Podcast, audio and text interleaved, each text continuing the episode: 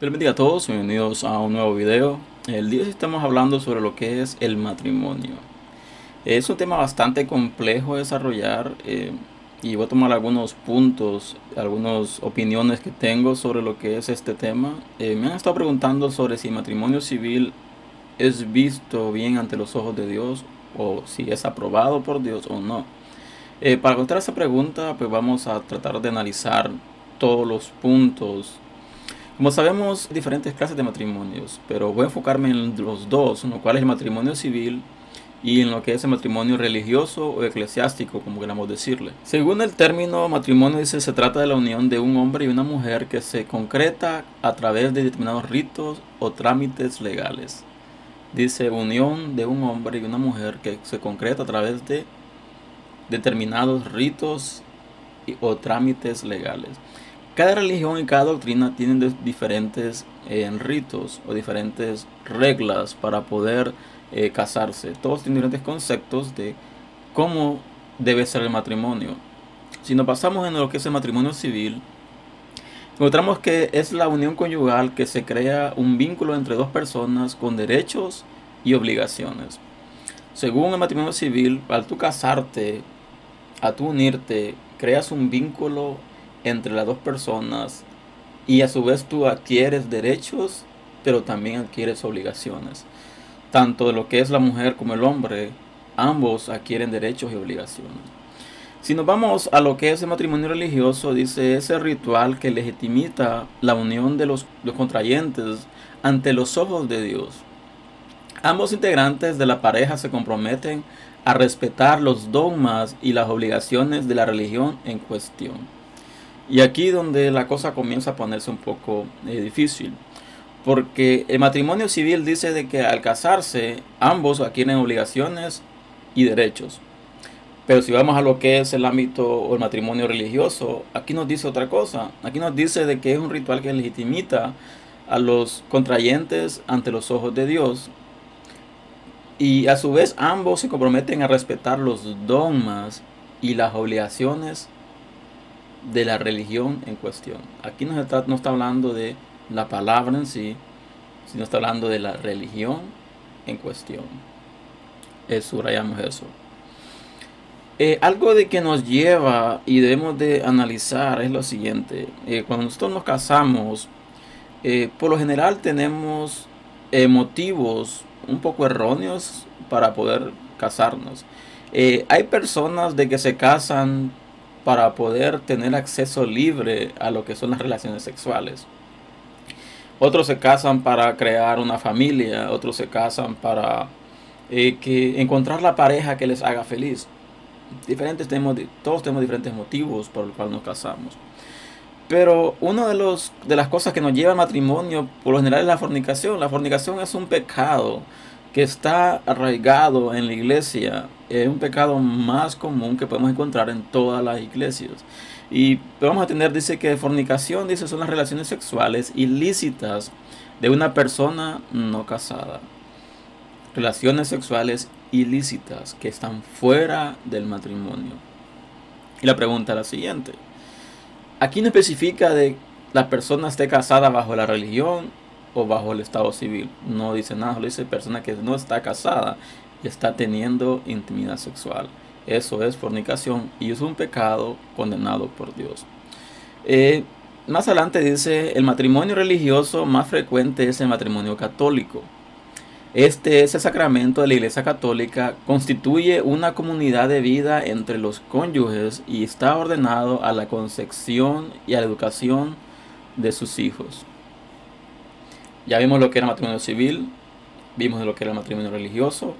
El matrimonio religioso más frecuente es el matrimonio católico. Y los fundamentos que ellos toman es para que el hombre se una a la mujer para poder procrear hijos y educarlos. Y ellos basan su enseñanza, basan su sacramento en lo que es el libro de Génesis, capítulo 1, versículo del 27 al 28, en el cual dice, y creó Dios al hombre a su imagen, a imagen de Dios los creó, varón y hembra los creó. Y los bendijo Dios y les dijo, fructificad y multiplicaos, llenad la tierra y soyugadla, y enseñorad en los peces del mar, en las aves de los cielos, y todas las bestias que mueven sobre la tierra. El fundamento era la concepción y la educación de los hijos, basados en el libro de Génesis, capítulo 1, versículo 27 al 28. Los motivos para el matrimonio es de procrear, es de crear hijos. Pero vemos algo interesante y como lo dije en un inicio, eh, cada doctrina tiene diferentes em, reglas, diferentes eh, alineamientos.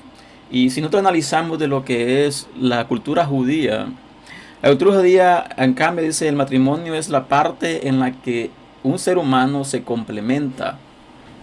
Y aquí vemos algo bastante interesante, porque no solo está hablando de lo que es procrear hijos y educarlos, de soyugar la tierra y em, multiplicarse, sino está hablando más que todo de lo que el hombre se complemente. Y ellos basan este pensamiento en lo que es el libro de Génesis, capítulo 2, versículo 24, en cual nos dice, por tanto dejará el hombre a su padre y a su madre y se unirá a su mujer y serán una sola carne. Para el pueblo judío, el matrimonio es algo sagrado, es algo estipulado por Dios en lo cual el hombre se complementa, el hombre adquiere lo que es el complemento y ya no solo es, son dos, sino que son uno. Eh, si nosotros analizamos este, hay algo que habla de lo que es el divorcio, pero eso es para otro tema. Eh, para los judíos dice de que es de que el ser humano se complemente y para ellos el estar soltero no es visto con buenos ojos. Si una persona soltera eh, es algo no bien visto, porque ellos entre más joven tú te cases, entre más temprano tú logres encontrar tu complemento, más recibes la bendición de Dios comienzas a hacer lo que Dios quiere que hagas. Dice, para el Islam, dice, se trata de un contrato legal necesario, mientras que para el budismo es un asunto concerniente a lo legal que no está ni prohibido ni es obligatorio. Repito, cada religión, cada mm, doctrina, cada pueblo tiene sus propios dogmas, sus propias reglas, sus propios propósitos, su reglamento para lo que es el matrimonio. Y aquí viene la pregunta del millón. El matrimonio civil es aprobado por Dios y si nosotros basamos esta pregunta y la respondemos en base a los dogmas, en base a lo que es la religión, encontramos que la religión católica ha enseñado por mucho tiempo que aquellos que se casan por la ley y se divorcian pueden volverse a casarse por la iglesia, entendiendo que el matrimonio por la ley no es aceptado delante de Dios. Repito, según la religión católica. Y quiero ser eh, bastante conciso en esto. Y esta es mi opinión personal. No estoy hablando de ninguna, bajo una doctrina, bajo ningún dogma. Estoy hablando sobre mi pensamiento. Y mi pensamiento es el siguiente. Eh, el ser humano le ha quitado mérito a lo que es el matrimonio civil y lo ha desestimado. Porque por lo general la persona tiene este pensamiento y dice, voy a conocer a alguien, y me voy a casar con esta persona por lo civil y si la relación no funciona, entonces me voy a divorciar y me voy a buscar otra pareja y van por el mundo de esta manera, buscando nuevas relaciones y si no funciona divorcia, se casa de nuevo. Y según la religión católica, si tú te casas por la iglesia, te casas perpetuamente y que para siempre. Y según Dios, la ley de Dios, también si tú te casas es para siempre. Pero la religión católica le quita mérito a lo que es el matrimonio civil, lo desmerita, porque para el ser humano es fácil contraer un contrato y romper ese contrato cuando les parezca volviendo al tema, si fornicar es repudiado por Dios y fornicar, como lo vimos al principio, es tener relaciones sexuales ilícitas fuera del matrimonio, pero al tú casarte por lo civil, tú ya dejaste de fornicar. Entonces, ¿cómo es de que si el matrimonio civil no es importante, al tú casarte por el matrimonio civil, has dejado de pecar en fornicación, has dejado de estar en fornicación. Entonces, si este es así, ¿cómo es de que Dios no puede em, aprobar el matrimonio civil?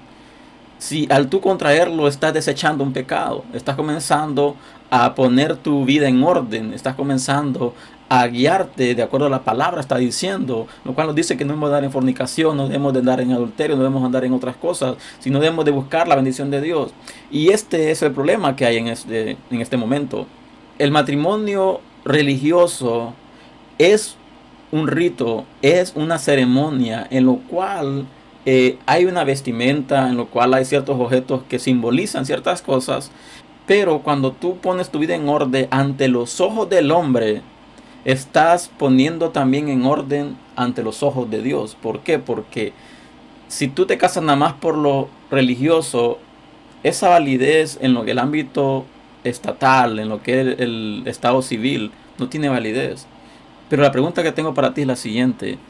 Si el matrimonio civil no es tan importante, ¿por qué es un requisito de que tú te hayas casado por lo civil para poderte casar por lo religioso? Entonces, si no es importante, si no es aprobado por Dios, ¿por qué es un requisito de la religión de que tú te hayas casado por lo civil primero para poderte haber casado por lo religioso? Ese es mi punto de vista. Así que si tienes unas opiniones sobre este tema, pues déjalo en los comentarios y lo estaré leyendo. Y repito, según mi opinión, Dios sí aprueba matrimonio civil. Porque a tú casarte por lo civil, estás dejando de estar en fornicación, lo cual es un pecado. Y Dios mira con bien agrado cuando tú pones tu vida en orden y estás buscando. Y para tú casarte por la, por la religión, no es necesario que te cases dentro del templo. Con que el pastor o el sacerdote tiene las credenciales necesarias ante la ley estatal, ante la ley jurídica de poder casarte, y tiene la aprobación de Dios para poder hacerlo, entonces la bendición del pastor es más que suficiente. Y repito, estamos acostumbrados a casarnos por la iglesia para invitar a cientos de personas para que el mundo mire de que nos hemos casado. Pero nos olvidamos de que lo importante es de que Dios haya bendecido ese matrimonio. Y si Dios no bendijo esa reunión, si Dios no bendijo esa relación, de nada te sirve hacer la mejor fiesta del mundo, el mejor matrimonio del mundo, si esa relación no está conforme a la voluntad de Dios. Así que les invito a compartir este video si ha sido bendición para tu vida. Y repito, cada dogma, cada religión tiene su propio reglamento. Pero lo importante es poner tu vida en orden y casarte por los motivos adecuados, lo cual es poner tu vida en orden ante los ojos de Dios. Así que nos vemos pronto en un nuevo video y que Dios les bendiga.